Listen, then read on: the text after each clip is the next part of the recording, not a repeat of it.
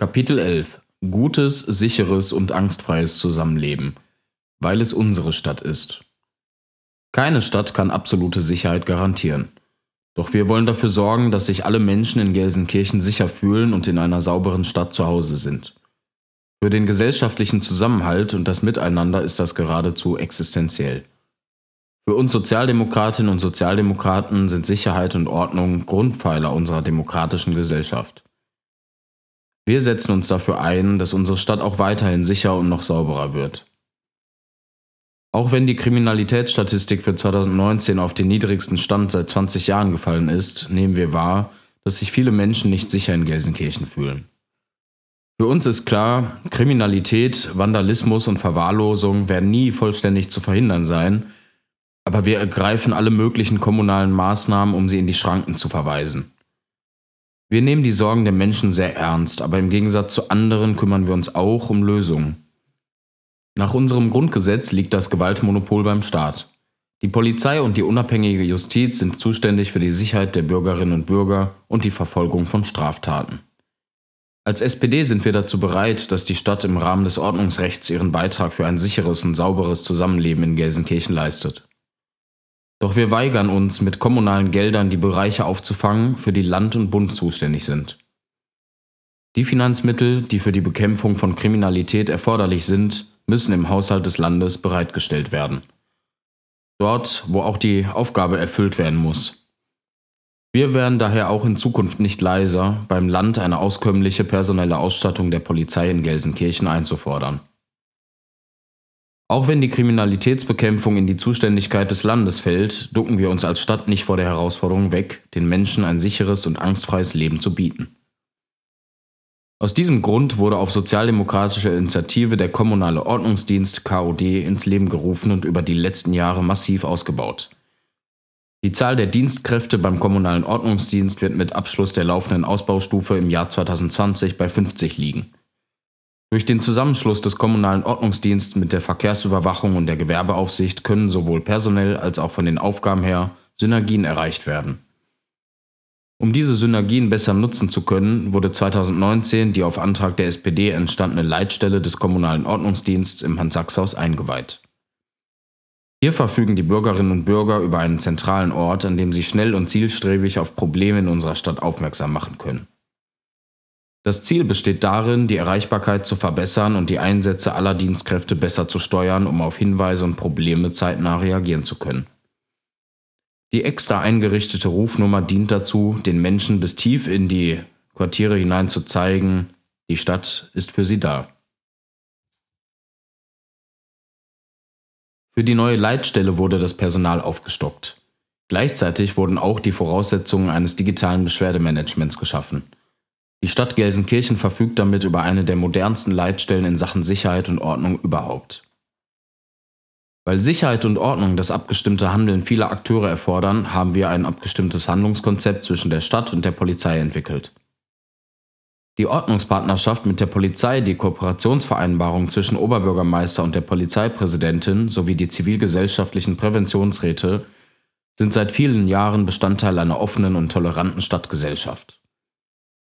Gerade die Präventionsräte, die als unmittelbares Vermittlungsorgan zwischen Bevölkerung und den zuständigen Behörden fungieren, wollen wir weiter stärken. Sie sind vor Ort aktiv und kennen ihre Quartiere sehr genau. Sie sind die unmittelbaren Ansprechpartner vor Ort und arbeiten eng mit dem kommunalen Ordnungsdienst sowie den Bezirksbeamtinnen und Beamten der Polizei zusammen und werden von den Stadtteilbüros und den Bezirksvertretungen unterstützt. Teil unseres präventiven Handelns ist zudem, Angsträume in der Stadt zu beseitigen. Dazu zählt für uns vor allem die ausreichende Ausleuchtung von öffentlichen Plätzen und Straßen. Auch hier konnten wir in den letzten Jahren sichtbare Erfolge erzielen. So sind vor allem die zentralen Omnibusbahnhöfe erneuert und bisher unbeleuchtete Straßen mit Lichtinstallationen ausgestattet worden. Diesen Ansatz wollen wir auch in den nächsten fünf Jahren verstärken. Obwohl die Betriebshöfe der Gelsendienste die Entsorgung von Müll für Privatpersonen kostenlos anbieten, haben sich die Ablagerungen von illegalen Müllbergen in unserer Stadt gehäuft. Dieses Problem haben wir erkannt und steuern erfolgreich gegen. Seit dem Start des Projekts Aufgedeckt im Juni 2016 sind die Gelsendienste mit sogenannten Mülldetektivinnen und Detektiven im Stadtgebiet unterwegs. Sie suchen nach Hinweisen auf die Verursacherinnen und Verursacher illegaler Müllberge und das mit Erfolg. Im ersten Jahr des Projekts wurden bereits über 100 Bußgeldbescheide ausgestellt. Im Jahr 2018 nahm die Stadt 37.640 Euro an Bußgeldern von Müllsünderinnen und Sündern ein. Daneben melden Bürgerinnen und Bürger immer häufiger Verunreinigungen, kaputte Ampeln oder wuchernde Büsche mit der Gemeldet-App oder im Internet bei der Stadt. Gelsendienste hat hier in den vergangenen Jahren viel geleistet. Seit der Einführung der App im Jahr 2013 gingen bereits über 27.000 Hinweise aus der Bevölkerung ein. Die rasant angestiegene Müllmenge in unserer Stadt verdeutlicht jedoch, dass auch die Müllvermeidung aktiv angestrebt werden muss. Auch wenn die kommunalpolitischen Instrumentarien hier begrenzt sind, konnten wir auf sozialdemokratische Initiative hin auch hier wichtige Erfolge erzielen. Diesen Ansatz wollen wir weitergehen und prüfen, inwiefern durch die Einführung einer Art Pfandsystem für Tüten oder Getränkebecher Verbesserungen zu realisieren sind.